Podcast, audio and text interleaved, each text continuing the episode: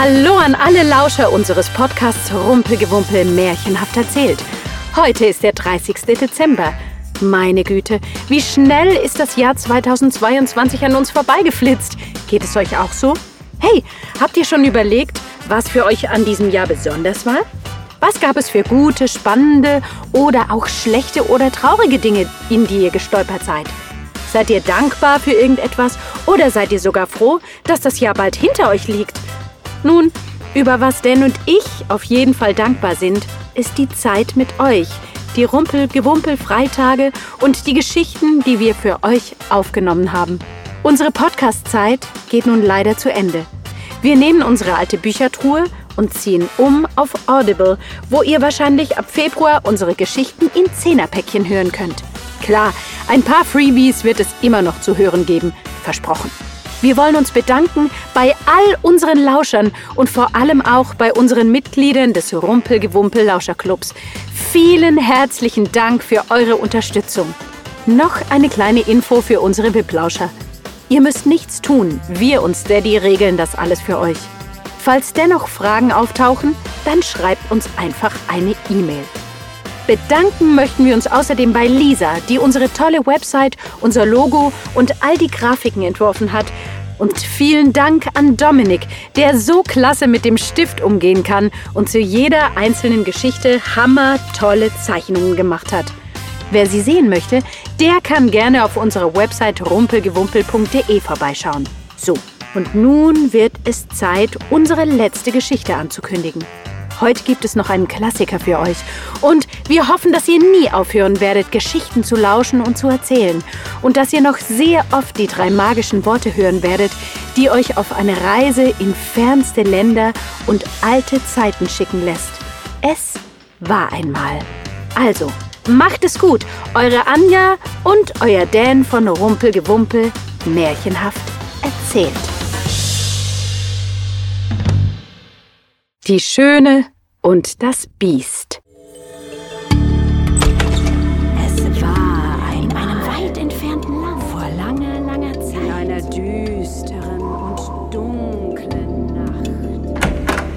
Macht es euch bequem und die Rumpelgewumpel-Geschichte kann beginnen.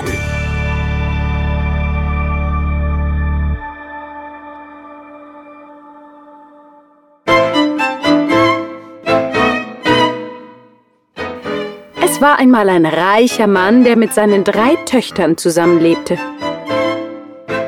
Die beiden älteren Töchter waren nicht gerade klug und verbrachten die meiste Zeit damit, über die neuesten Modetrends zu diskutieren. Oh, Schwesterherz, dieses Kleid ist einfach umwerfend. Keuchte die eine, Ja, aber die Schuhe, die dazugehören, sind rot.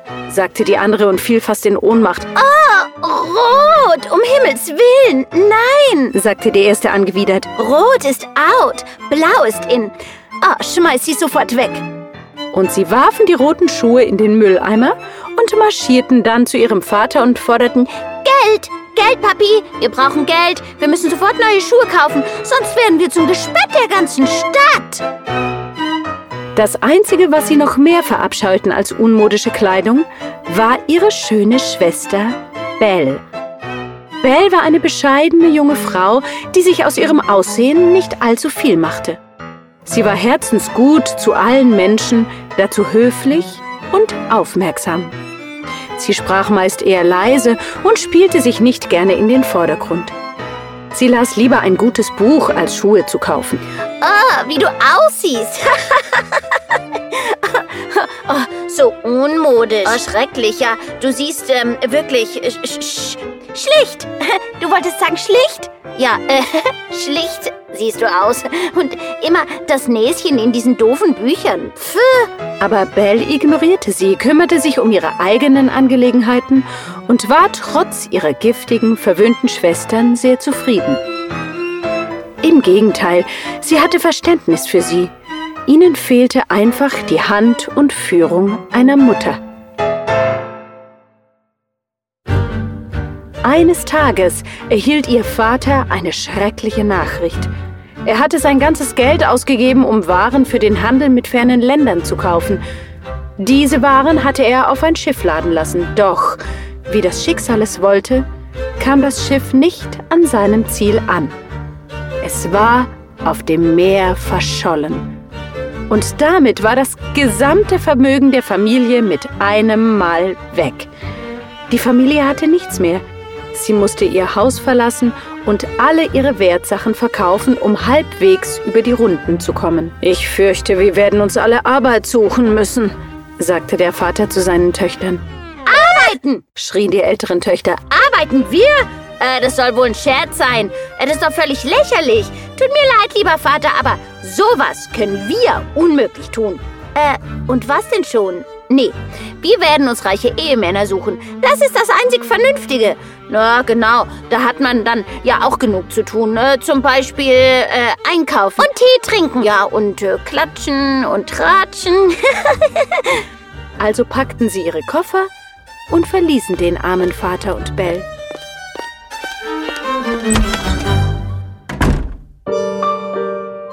Belle hingegen war ganz froh, sich die Hände schmutzig zu machen. Sie blieb bei ihrem Vater und gemeinsam schafften sie es, sich ein bescheidenes Leben aufzubauen. Sie wohnten in einer kleinen Hütte im Wald. Sie hatten zwar wenig, aber sie hatten einander und waren mit ihrem einfachen Leben sehr zufrieden. Erst viele Monate später erhielt der Vater wieder eine Nachricht. Diesmal eine gute. Sein Schiff war gefunden worden und zwar mitsamt seinem Besitz. Die Nachricht verbreitete sich schnell. Die beiden älteren Töchter kamen nach Hause gerannt und wollten unbedingt das Geld ihres Vaters in die Finger bekommen. Der Vater war ein sehr gutherziger Mann, der seinen Töchtern nichts übel nehmen konnte. Meine Töchter, sagte er, ich gehe in die Stadt, um mein Geld zu holen. Sagt mir, was für ein schönes Geschenk ich euch mitbringen kann. Bringt mir das teuerste Kleid aus dem beliebtesten Laden der Stadt, sagte die älteste Schwester. Und ich will Diamantschuhe und eine Handtasche aus Tigerfell, forderte die andere. Und du, Bell? Ah, alles, was ich will, sagte sie, ist eine Rose. Eine Rose? schrie die ältere Schwester. Äh, was für eine Närrin, spottete die andere. Nun, was sollte man auch anderes erwarten von jemandem, der so unmodern ist? Sie will eine Rose. Ah, hab ich. oh Mann. Na, na, na, na, sagte der Vater. Und er machte sich auf den Weg. Eine Woche später war der Vater auf dem Rückweg aus der Stadt mit vollem Geldbeutel, Kleidern und Taschen in der Hand, als er anhielt, sich an den Kopf schlug und sagte, Oh, ich habe die Rose für Bell ganz vergessen. Doch in diesem Moment färbte sich der Himmel schwarz und ein Gewitter brach los. Es goss in Strömen, sodass der arme Mann völlig durchnässt wurde. Er sah sich verzweifelt nach einem Unterschlupf für die Nacht um und erblickte zwischen den Bäumen ein Licht.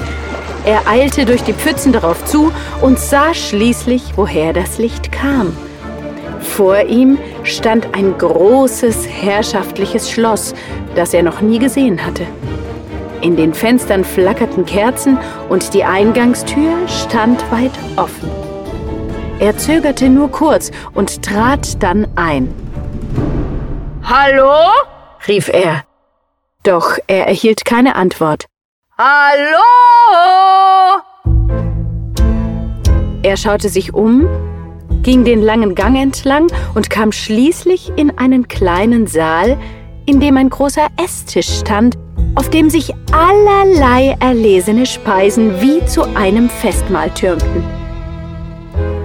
Im Kamin brannte ein Feuer, das eine wohlige Wärme verbreitete. Hallo? rief er erneut. Immer noch keine Antwort. Na gut, dachte er, ich will mich nicht aufdrängen, aber mh, hm, vielleicht nehme ich nur einen kleinen Bissen. Er setzte sich und genoss ein köstliches Mahl. Danach spürte er seine Müdigkeit und fand ein leeres Zimmer mit einem einladenden Bett, in dem er bald einschlief.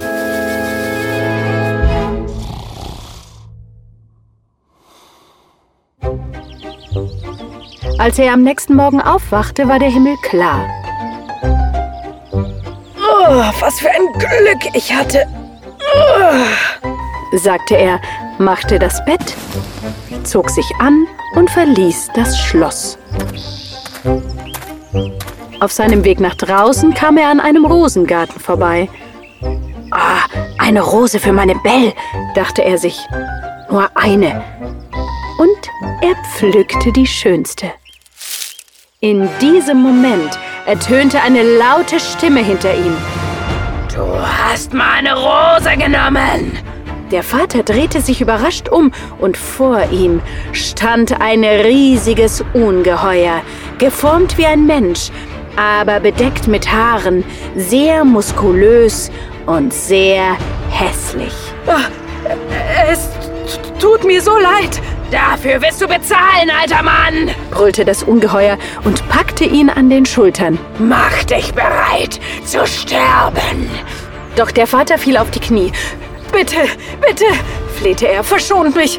Ich habe nur eine Rose für eine meiner Töchter gepflückt.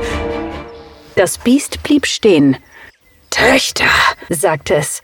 Nun gut, wenn eine von ihnen für immer hier bleibt und mir Gesellschaft leistet, werde ich dich freilassen. Wenn nicht, wirst du einen schrecklichen Tod sterben. Und Vorsicht, ich finde dich. Und das Ungeheuer ließ den Mann frei, der um sein Leben rannte.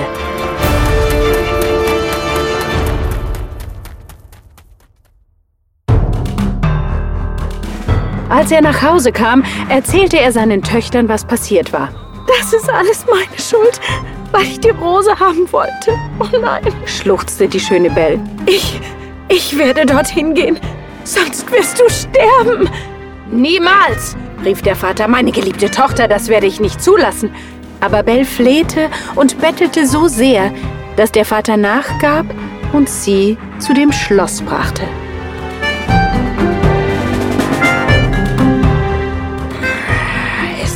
Deine Tochter? knurrte das Biest. Ja, das bin ich, sagte Belle.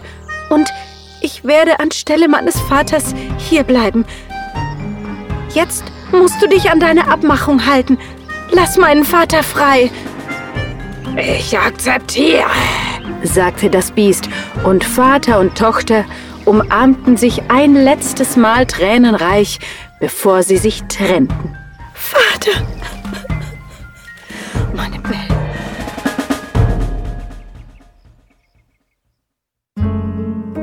Eine schwere Zeit begann für Belle. Sie vermisste ihre Familie. Es war nicht leicht, mit dem Ungeheuer zu leben. Nicht, dass es gemein oder böse war, doch es war einfach nicht an Gesellschaft gewöhnt.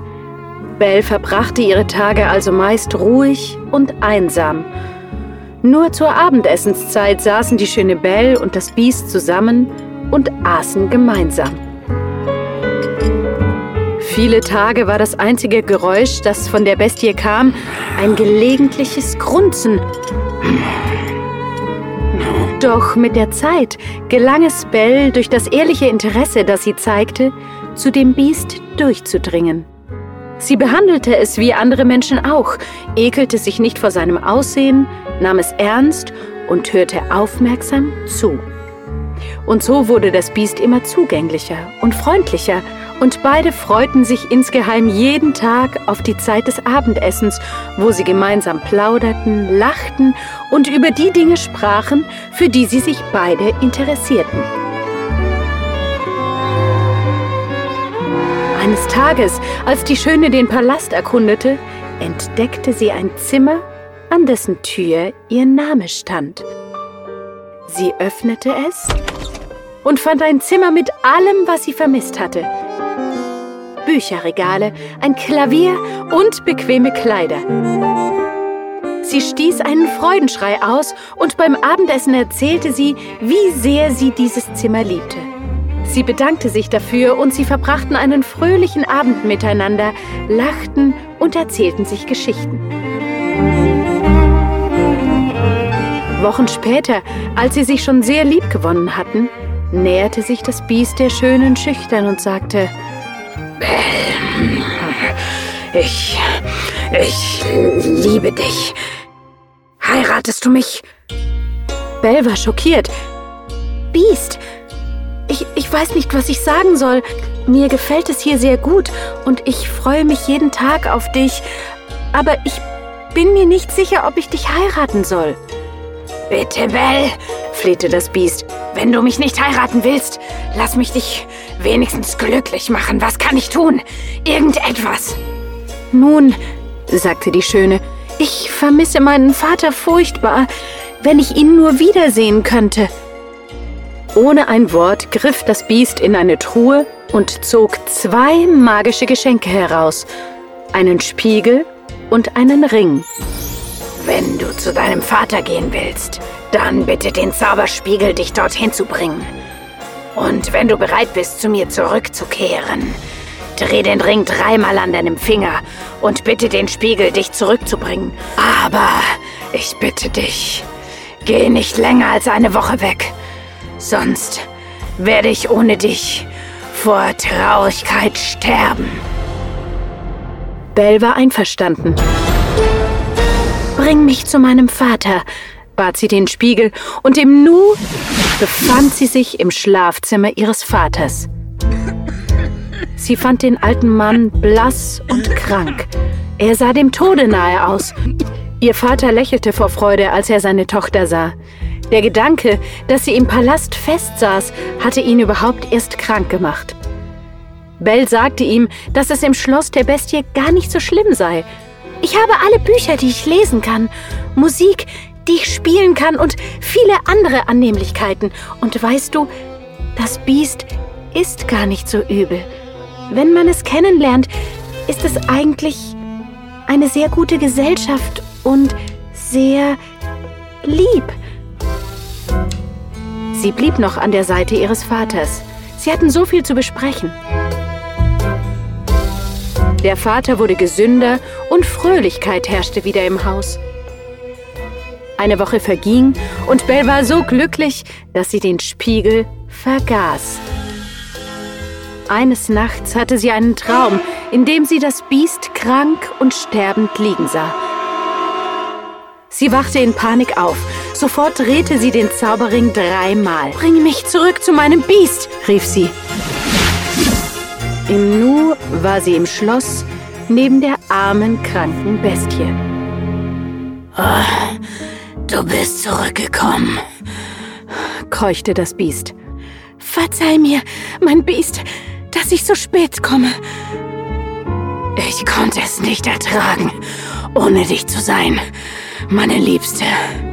Doch, ich fürchte, es ist zu spät. Meine Zeit ist gekommen. Und seine Augen schlossen sich. Biest, mein liebes Biest, bitte stirb nicht. Lass mich nicht allein. Ich, ich liebe dich doch. In diesem Moment schlug das Biest die Augen auf. Bell. Du hast mich gerettet. Und mit einem Mal verwandelte sich das Biest und vor Bell stand ein gut aussehender junger Prinz. Bell staunte. Liebste Bell, sprach er und erzählte dem Märchen seine Geschichte. Vor vielen Jahren, als ich noch ein Prinz war, belegte mich eine böse Fee mit einem Fluch, da ich so arrogant und eingebildet war und nicht gut zu meinen Untertanen. Und so verwandelte sie mich in dieses Biest. Nur ein Mensch mit gutem Herzen und wahrer Liebe zu mir konnte mich davon erlösen. Und du bist gekommen und hast mich von diesem Bann befreit. Oh Belle, mein Biest, äh, Prinz. Und so heirateten Belle und ihr Prinz, den sie immer noch liebevoll ihr Biest nannte. Und sie lebten glücklich und zufrieden bis an ihr Lebensende.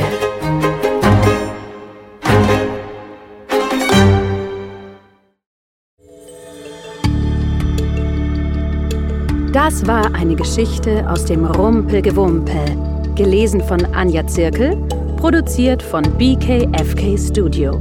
Danke fürs Zuhören.